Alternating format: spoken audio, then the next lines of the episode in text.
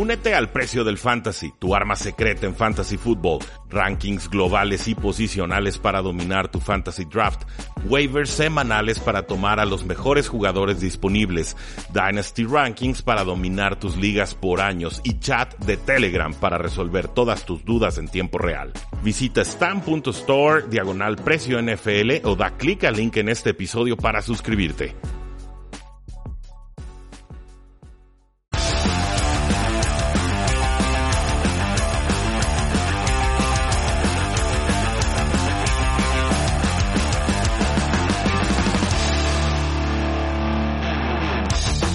Jacinto, estos tres y fuera, tuvimos algunos problemas técnicos, ya lo saben, este tema de la cuarentena y el 2020 no ayuda, pero eh, vamos a darles una versión abreviada, resumida de lo que fue este Thursday Night Football en la victoria 28-21 de los Arizona, no, de los Seattle Seahawks sobre los Arizona Cardinals. Seahawks ahora con récord de 7 y 3. Arizona Cardinals cae a récord de 6 y 4, que no es poco, es bastante bueno, pero no es lo que esperaban entrando a este partido con muy fuertes implicaciones en la NFC oeste. Russell Wilson terminó con 23 de 28 pases completados, 197 yardas y 2 touchdowns. Eh, Carlos Hyde se vio rejuvenecido, se vio rápido, se vio explosivo como corredor de los Seattle Seahawks, 79 yardas y un touchdown.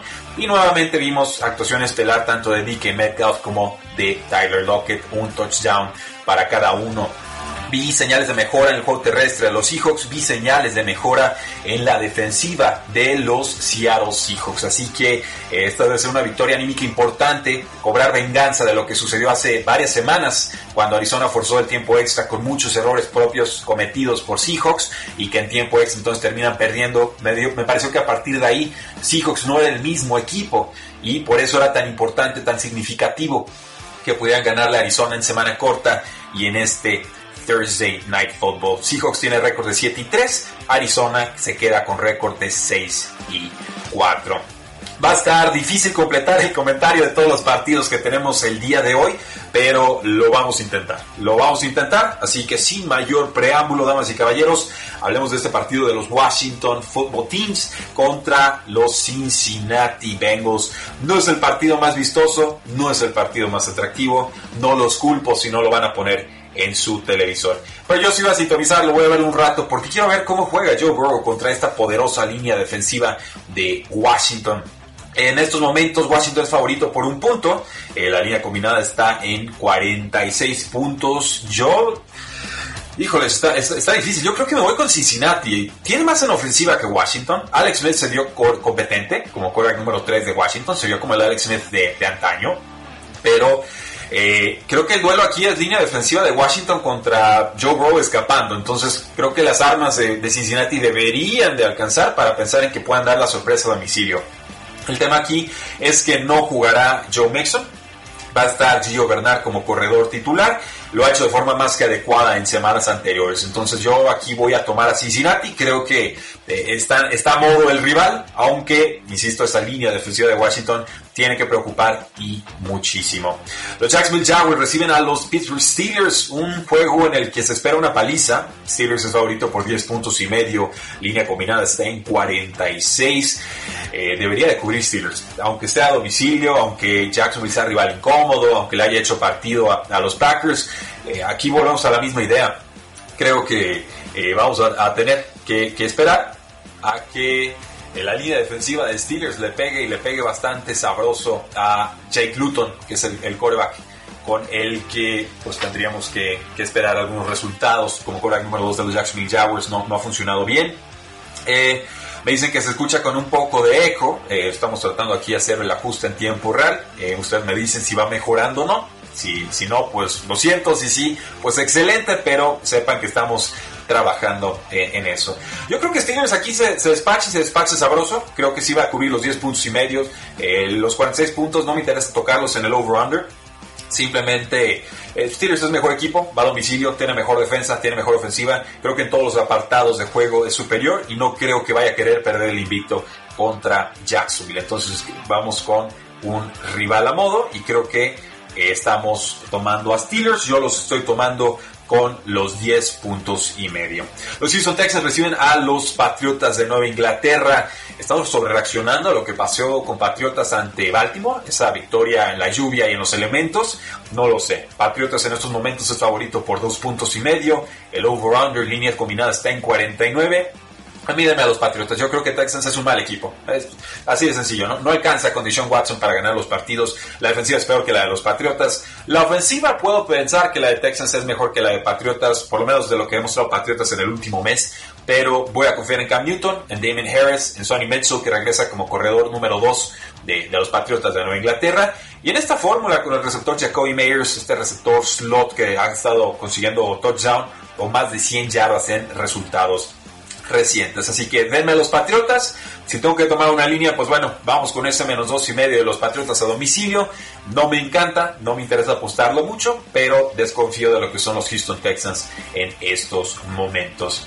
Los Baltimore Ravens reciben a los Tennessee Titans. Este juego está sabroso y complicadísimo de eh, pronosticar. Creo que aquí sí está, sí está muy, muy difícil.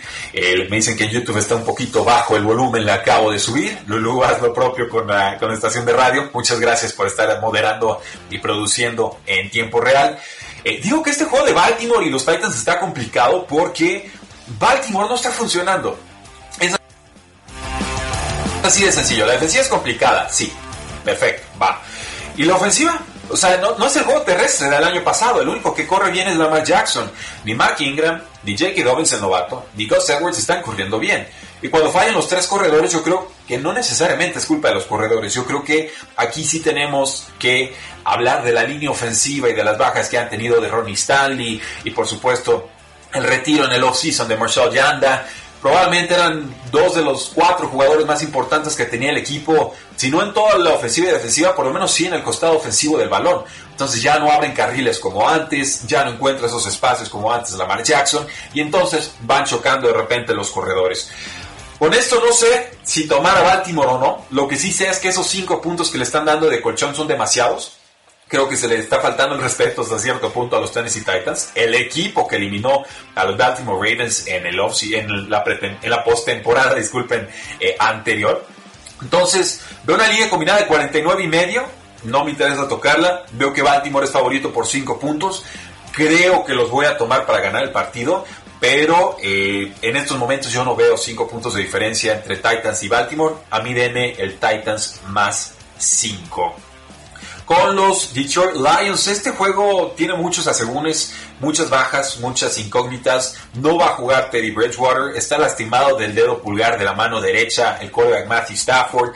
Kenny Golade probablemente no participe. Malvin Jones está en duda. Creo que sí va a jugar. El corredor de Andre Swift, que había brillado en la semana anterior, él ya está descartado. Esperaría ver a Adrian Peterson o a Kieran Johnson como titulares. En fin, tantos movimientos, tantas dudas, tantas incógnitas. Yo en estos momentos no tengo una línea oficial de este partido. Veo que posiblemente Detroit sería favorito por un punto, que el over-under estaría en 46 y medio. Si tengo que tomar un equipo, creo que voy a decantarme por los Detroit Lions, pero ante la falta de información y sin saber si va a ser PJ Walker o incluso Will Greer quien sería el quarterback titular de Panteras, es, es, muy difícil hacer un pronóstico. Así, a, a, modo de cumplir con el trámite, voy a tomar a los Detroit Lions a domicilio. No lo hago con mucho gusto, pero falta información para tomar una, una mejor decisión. Eh, los Cleveland Browns reciben a las Águilas de Filadelfia. Es favorito Cleveland por dos puntos y medio. La línea combinada está en 47 y medio. Voy a tomar a Cleveland, pero ojo aquí, eh. Cleveland su fórmula es muy conocida. Buena defensa, ataque terrestre. Con Nick Chubb y con Kareem Hunt. Pues bueno, Águilas de Filadelfia es de los equipos que mejor controla el juego terrestre de los rivales. Entonces, si Filadelfia logra quitarle ese juego terrestre a, Cleveland, tendrá Cleveland entonces que depender de Baker Mayfield y cuando le han pedido 40, 45, 50 pases por partido, los resultados han sido bastante, bastante pobres. Entonces, aquí denme a, Cleveland, creo que es el mejor equipo, creo que tiene mejor talento, creo que están mejor coacheados, sí, pero creo que las fortalezas de Águilas, que no son muchas pero son importantes, le atacan directamente lo que pretende hacer en ataque Cleveland a, a sus rivales. Entonces denme a Cleveland para ganar el partido creo que tomaría Filadelfia menos, eh, más 3, perdón, para la línea de apuesta, pero sinceramente prefiero verlo de lejos, solo disfrutarlo en mi televisor sin apostar absolutamente nada. Este otro partido está salvaje. Los Santos de Nueva Orleans perdieron a Drew Brees, lo van a perder varias semanas y, y esto es importante porque pensábamos todos que iba a estar eh, James Winston como quarterback titular y no. Nos confirman que va a ser Tyson Hill, este jugador gadget que juega de coreback y de corredor y de receptor y de ala cerrada y de gunner en equipos especiales y que hace un poco de todo. Pues bueno, nos dicen los Santos que va a ser titular y que no va a ser un bluff, ¿eh? o sea que va a ser titular y pretenden dejarlo de titular todo el partido, no que va a estar rotando con James Winston durante eh, el juego. Juega contra los Atlanta Falcons, Falcons llega más sano, creo que van a recuperar a Calvin Ridley, eh, es favorito Santos por tres puntos y medio, eh, y qué, qué, qué, difícil, qué difícil. Eh, estaba pensando en tomar a Santos, pero ¿saben qué? Voy a irme por la sorpresa. Voy a irme por la sorpresa. Alvin Kamara también estuvo algo invitado en los, en los partidos de esta semana. Voy a pensar que el quarterback con más experiencia, que le ha jugado muchas veces a los Santos de Nueva Orleans, va a ir al Superdomo y les va a ganar el partido. Ahí está la predicción de la semana. Creo que los Atlanta Falcons le van a ganar a los Santos de Nueva Orleans en semana 11. Y entonces tendría que recomendar el más 3.5 de los Falcons. El over-under no lo toco porque no se puede implotar Tyson Hill entonces veríamos 20, 25, 30 puntos de Falcons y quizás 10, 15 de Saints. Eh, probablemente estoy subestimando lo que pueden hacer los Santos de Nueva Orleans, pero son muchas de las dudas con las que llego yo a este partido. Así que denme a los 80 Falcons para sorprender y ganar a domicilio. Eh, con los Denver Broncos, y reciben a los Delfines de Miami, estos Delfines que están enrachadísimos y que no creen en nada más que en ellos mismos. Eh, tres puntos y medio los Delfines de Miami les tienes que dar de, de castigo para tomarlos y voy a tomarlos. Drew Lock está lastimado a las costillas, Drew Lock no está jugando bien, Jerry Judy también estuvo limitado en entrenamientos, este receptor número uno de los Broncos, y sabemos que en defensiva los Broncos pueden ser vulnerables, tienen pass rush, pero la secundaria tampoco es que haya brillado. Yo veo muy entonado, muy seguro, eh, con mucha precisión a Tua Tango Bailoa. Entonces, a mí denme los delfines a domicilio, en Mao High, con la altura y, todo lo demás. Ahora, ¿Qué me preocupa de este partido? Me preocupa que por ahí de la mitad del tercer cuarto los delfines de Miami estén jadeando, ¿no? Que sientan el peso o la falta de aire por la altura, la, falta de oxígeno, y que entonces los Broncos puedan hacer una de estas remontadas que han eh, logrado en, en, semanas recientes, ¿no? Sobre todo contra Los Ángeles Chargers, es la que estoy recordando. Pero con todo y todo, me parece un roster más talentoso, me parece un roster más sano, y sobre todo me parece que es un roster mucho mejor coachado. A mí, me parece que Big Fan yo no se está quedando a deber, no así Brian Flores. Entonces, denme a los delfines, denme con tres puntos y medio. Nos dice Tigrillo, va a haber frío en el partido, a 40 grados Fahrenheit, a unos 5 o 6 grados Celsius, creo. Eh, y esas no son las temperaturas en las que jueguen, suelen jugar los tropicales delfines de Miami. Ahora sí, denme a los Dolphins, démelos con los puntos. Eh, mi pick de Survivor esta semana no lo hice con gusto. Chargers reciba a los Jets en Nueva York. Chargers es favorito por 10 puntos. Y bueno, eh, tenemos que tomar a Chargers en este partido, aunque siempre encuentren la forma de perder. Yo no creo que Chargers sea 10 puntos mejor que ningún equipo de la NFL, pero tampoco tengo ganas de apostar los más 10 puntos con los Jets de Nueva York. Se vieron adecuados los, los Jets de Nueva York con Joe Flacco, se vieron adecuados en ese juego contra los Patriotas de Nueva Inglaterra, con Richard Perryman, con Denzel Mims, Jameson Crowder, o sea, le, le pueden hacer pelea a estos Chargers, eh, sobre todo si Chargers agarra una ventaja temprana y por decisión del head coach Anthony Lynn, deciden empezar a correr y dar la oportunidad a los rivales de que le remonten como tantos otros equipos lo han hecho. Entonces, eh, voy a tomar a los Chargers, no me interesa apostarlo demasiado, quiero creer y espero que lo hagan con más de 10 puntos de diferencia. Tuve que tomarlos en Survivor, en las ligas estas en las que tomas a un jugador, a un equipo, perdón, y si ganas no puedes volver a tomarlos y si pierdes quedas eliminado, pero eh, no lo hago con convicción porque estos Chargers encuentran siempre formas de chargerearla, que es encontrar una nueva forma de perder los partidos. Eh, con los Indianapolis Colts tenemos un juego atractivo contra los empacadores de, de, Green Bay. Un juego en el que no termino de entender del todo por qué Colts siendo local, sí, es favorito por dos puntos y medio. Green Bay Packers más dos puntos y medio a domicilio eh, contra Philip Rivers. ¿Le, ¿Le, vamos a dar puntos a Aaron Rodgers en este duelo? Yo entiendo que es por la defensiva de los Colts. Entiendo que la defensiva de los Colts es seria, es poderosa, está bien administrada, con DeForest Buckner, que es ahí el ancla, la referencia, el cornerstone de, la defensiva. Y también entiendo que va a ser importante la baja de Devonte Adams, este, este receptor que no ha podido entrenar del todo bien y que está en seria duda para el partido. Parece que regresa Allen Lazard. Yo esperaría verlo como receptor número uno si no llega a jugar Devontae Adams. Eh, Marquez Valdez Scantling lo ha hecho bien las últimas dos semanas con actuaciones de más de 100 yardas. Y Aaron Jones puede correr. Entonces, yo entiendo que la ofensiva de Colts tampoco es una ofensiva muy explosiva, que ha jugado adecuado, que la defensiva de Packers es, mala, que no es ruda, ¿no? que le, lo puedes maniatar, que la puedes chocar, que la puedes hacer sufrir de muchas maneras, pero creo que en el consenso, con todo y todo, voy a tomar a los empacadores de Green Bay. Y sí, nos dice Beto Mungía, si la defensa de Colts impone, el juego es suyo. Sí, totalmente de acuerdo. O sea, si se vuelve este un juego estilo Packers contra los vikingos de Minnesota, ¿no? El, juego revancha que ganó eh, con juego terrestre, 200 yardas de Alvin Cookie y pegándole mucho a Aaron Rodgers, pues sí, yo esperaría que Colts ganara el partido. Pero creo que al final del partido, Aaron Rodgers encuentra la forma de resolverlo, quizás una serie ofensiva final y eh, aprovechando ahí a los dos receptores que tiene Allen Lazard y Marqués Valdez. Quizás hay alguna aparición de Robert Tonian, quien ha tenido pocas targets en semanas recientes, pero que inicio de temporada había sido importante. En juegos de la tarde, pues tenemos a los vikingos de Minnesota que eh, reciben a los Dallas Cowboys que vienen una semana de descanso. Es favorito vikingos por 7 puntos no me animo, ¿eh? O sea, híjole, si tuviera que apostarlo, yo creo que aquí toman los vaqueros de Dallas y los tomo con el más 7. Quiero pensar que Mike McCarthy hizo algo en esta semana de descanso. Quiero pensar que Andy Dalton con dos semanas de preparación puede hacer más. Eh, ben DiNucci no fue la solución. Gary Gilbert pues jugó bien contra los Pittsburgh Steelers. No le van a dar otra oportunidad porque Andy Dalton es de facto el quarterback suplente y ahora el quarterback titular ante la lesión de, de Dak Prescott. Me están diciendo que Amari Cooper y CeeDee Lamb ¿no? Y tantos jugadores más, Michael Gallup y Zeke Elliott y posiblemente Andy Dalton van a conceder más de 7 puntos a este equipo de vikingos que tampoco es que esté tirando cohetes para todos lados. O sea, la ofensiva les funciona de repente, la defensiva tampoco es, muy brillante, que digamos.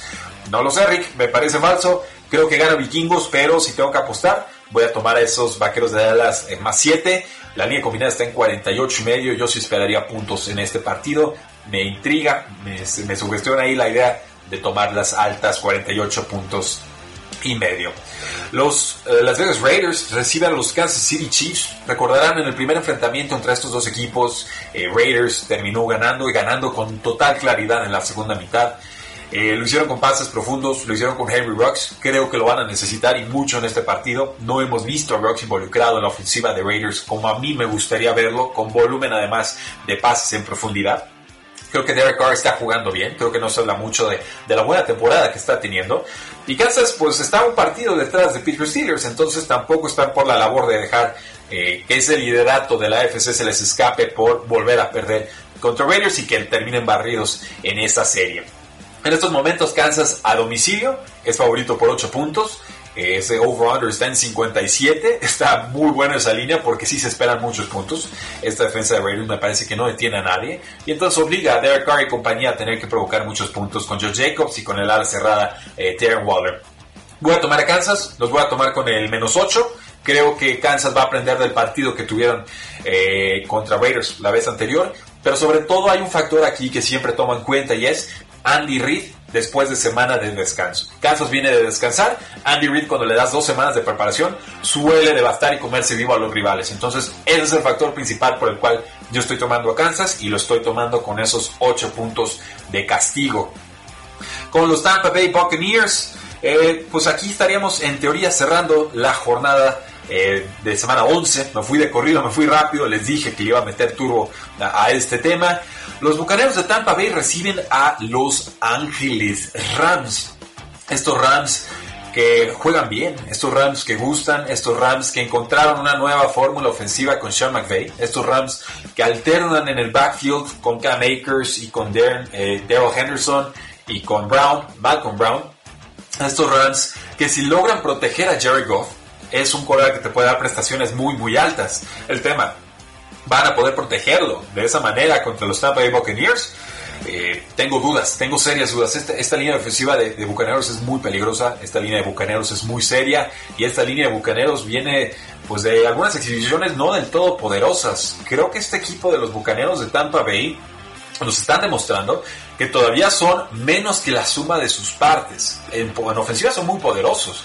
Tom Brady, Mike Evans, Chris Godwin, Antonio Brown, Scotty Miller ha jugado bien, Rob Gronkowski juega bien, Cameron Braid también sabe jugar, Ronald Jones ha tenido partidos de más de 100 yardas, a mí me sigue gustando Leonard Fournette, quizás por necesidad más que por lo que haya mostrado esta temporada, pero no terminan de amalgamar sufren y, sufren feo y lo vimos contra los Santos, también lo vimos contra los Gigantes de Nueva York.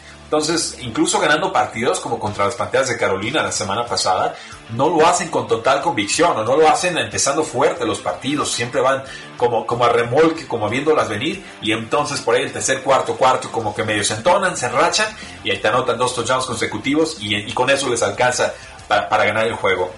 Este partido está difícil de pronosticar Rams a domicilio, tienen que viajar a través de todo el continente americano, o por lo menos todos los Estados Unidos.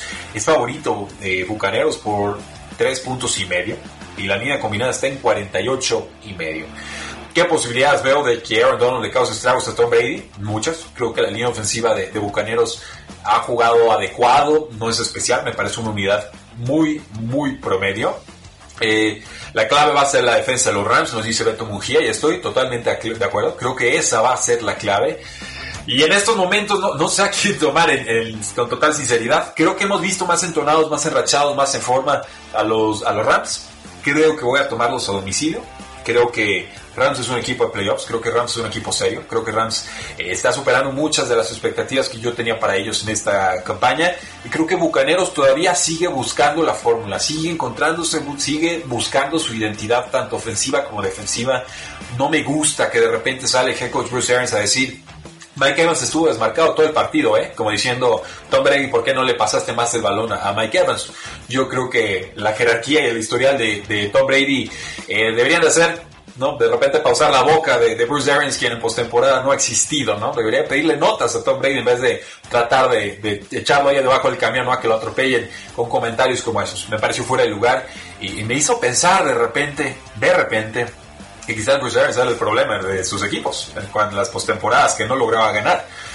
No lo sé. Eh, yo en general tengo una buena opinión de Bruce Arians, pero eh, con un historial, una carrera de ya una década y, con estos comentarios que de repente se saca ahí de la manga y, como dardos envenenados, silenciosos, como sabiendo a mí nadie me toca, entonces yo toco a los demás, no, no me gusta. Creo que no crea química, creo que no crea vestidor y creo que a Bruce Arians le gustaría que todos los pleitos o los temas que tienen sus jugadores se los dijeran en corto, ¿no? Entonces, ¿por qué va Bruce Arians a, medios a, a, decir Mike Evans estaba desmarcado como diciendo ¿por qué Tom Brady no le hace llegar la pelotita?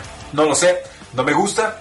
Y pues bueno, nos dice Beto Mujía, eh, Rudy, ¿qué tal? Eh, Ramsey, que anuló a Metcalf hace una semana. Eh, fue buen duelo. No sé si anuló la palabra correcta, creo que fue un buen duelo, pero Ramsey definitivamente uno de los mejores cornerbacks en toda la NFL se hizo sentir y se hizo sentir bastante. Voy a tomar a los Rams. Esa fue una forma muy larga, muy complicada, muy rebuscada de decir a quién iba a tomar. Creo que voy a tomar a los Rams a domicilio. Obviamente los voy a estar tomando entonces con ese más 4 que nos concede Las Vegas. Y el over-under no lo toco, 48 y medio. Sí puedo ver un planteamiento defensivo fuerte en el cual eh, ambas unidades sufran y bastante.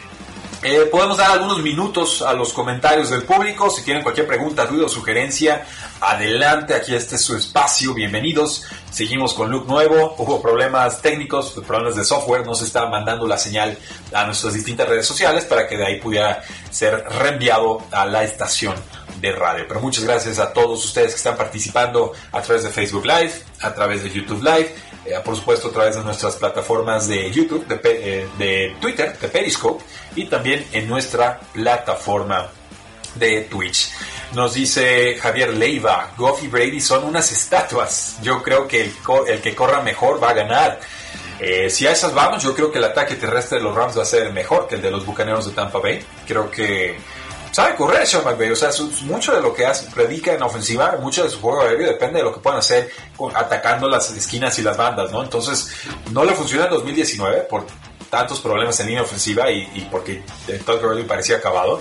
pero este año le ha funcionado y es un comité más similar a lo que presenta, por ejemplo, San Francisco 49ers, que fue una unidad que eh, presionó mucho Sean McVay, que él dijo, me gusta mucho, quiero un, backfield eh, con ese mismo estilo. Nos dice Daniel Valladares, saludos Rudy, estoy muy frustrado con mis Eagles. Wentz necesita ser banqueado para que reaccione y valoren a Hurts. Pues él un equipo. Es que el problema es que Carson Wentz está, está vuelto loco por, y tratando de jugar la Superman porque lleva mucho rato sin una línea ofensiva ya sana, eh, sin talento en la posición de receptor abierto. O sea, no, no tiene alguien en ofensiva que, le, que se desmarque, no tiene pases fáciles Carson Wentz. Entonces sí, eso provoca o evoca sus peores instintos, ¿no? que trata de jugar el superhéroe, forza pases, a triples coberturas, se escapa cuando no, se queda cuando sí, eh, en fin, o sea, eh, está desalineado, yo eso es lo que veo. Veo un Carson Wentz que está pensando demasiado, un Carson Wentz que sabe que si no lo hace él, el equipo no le va a responder y, que por eso juega peor. ¿no? Es, un, es un Carson Wentz que está jugando muy presionado por él mismo más que por lo que está sucediendo en el entorno. Pero también hay que decirlo, ¿eh? ¿Dónde está el cocheo? ¿Dónde está el cocheo? Esto ya va para tres años, o sea, del Super Bowl a la fecha, Águilas tiene un récord de punto 500, o sea, ni buenas ni malas, totalmente promedio como equipo. Sí, las lesiones y lo que gusten, pero bueno, en algún punto las lesiones tienen que dejar de ser excusa. Y, yo por eso apunto más a los coaches que, a Carson Wentz mismo. Si no les gusta Carson Wentz, mándenlo a algún otro equipo y creo que, que estarían en condiciones de arrepentirse. Entonces yo, yo seguiría trabajando con Carson Wentz, seguiría buscando la forma de, de trabajar con él, de, pues de pausarlo, ¿no? de resetearlo, de decirle, a ver, jugadas sencillas, jugadas tranquilas, esto es lo que vamos a hacer vamos regresando a los orígenes de lo que nos funcionó en el 2017 y, yo lo he dicho muchas veces y aquí insisto, eh, qué importante baja la del coordinador ofensivo Frank Reich. A mí me queda claro que él era la piedra angular de ese Super Bowl que terminaron consiguiendo, no Doug Peterson y no los demás que puedan estar ahí. Jim Schwartz en defensiva que me parece bueno, pero que no ha tenido talento en secundaria para pensar en una unidad que pueda asfixiar a sus rivales. Eh, Jaime Costa nos dice, ¿crees que Drew Locke es tan malo como dicen? No, creo que es peor. Eh, Luis M8N, yo siento que el problema de Philly ya está en el staff de coaches. Bueno, eh, dije el comentario antes de que lo mandaras o de que lo leyera, y sí, estoy, de acuerdo. Estoy de acuerdo, creo que el cocheo yo, soy de la idea de que si ganas el Super Bowl, tienes tres años de tregua. O sea, aunque quede 0 y 16, tres años consecutivos, casi casi el recuerdo del Super Bowl te da el tiempo suficiente, la vida suficiente para que no seas despedido o que no esté ese run run de silla calientita eh, tan inmediato, ¿no? Pero ya, se agotan esos tres años, entonces yo creo que ya, ya es momento de, de pedir rendición de cuentas. Eh, Javier Leiva dice, ¿qué opinas de Brian Burns? Está entre los mejores ganando sus vuelos contra los tackles, solo que el mal equipo no lo deja tener capturas.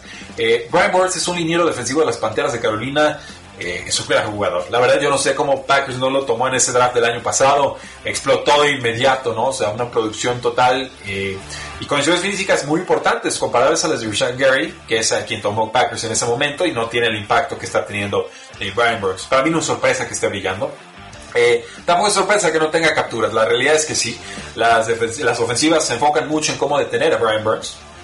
Y pues obviamente eso va a impedir que tenga capturas de quarterback. Pero véanlo, véanlo, véanlo jugar. O sea, pongan la atención al centro de la línea defensiva o vean cómo se va moviendo Brian Burns cuando vean el partido de los Panteras de Carolina.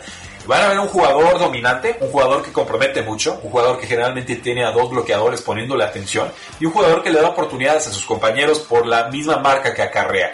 Entonces, me, gusta el comentario, Javier. Gracias. Eh, si hay que hablar y comentar más lo que hace eh, Brian, Burns. Eh, por último, nos dice Franco Márquez Ramírez. Manden a Wentz a los Colts. sí, Franco debe ser fan de los Colts y, entiende que, hay mucho todavía con qué trabajar con Carson Wentz, ¿no? Tanto que, puede gustar. y nos, bueno, una pregunta más. Luis nos dice. Rudy, ¿a quién ves llegando al Super Bowl? Yo en estos momentos veo a Kansas City por un lado, los tengo adelante en mis power rankings mentales sobre los acereros de Pittsburgh, lo siento por la, por la nación acerera, eh, posiblemente esa sería la final de la AFC. Y del otro lado, no sé, ¿eh? Te hubiera dicho Santos, pero yo no sé qué récord van a tener después de la lesión de Drew Te hubiera dicho San Francisco al inicio de temporada, pues están muy lastimados. Tom Brady y compañía, pues si alcanzan a conducir el camino, reconducir el camino, no lo sé, Seahawks parece que van mejorando, entonándose. La NFC es un total volado en estos momentos, no, no meto las manos por nadie. Yo tenía Santos en pretemporada, creo que voy a dejarlos ahí por el momento. Yo estoy viendo un Kansas City Santos para el Super Bowl. Muchas gracias a todos por su paciencia, por participar en nuestras redes sociales, Facebook, Twitter, Instagram y YouTube. Yo soy Rui Jacinto, me encuentran en Twitter como arroba NFL y espero que disfruten esta semana con familia y amigos, porque la NFL no termina y nosotros tampoco. Tres y fuera. No olvides seguirnos en tresyfuera.com y en todas nuestras redes sociales, Facebook, Twitter, Instagram, YouTube, Apple Podcasts y Spotify, porque la NFL no termina y nosotros tampoco. Tres y fuera.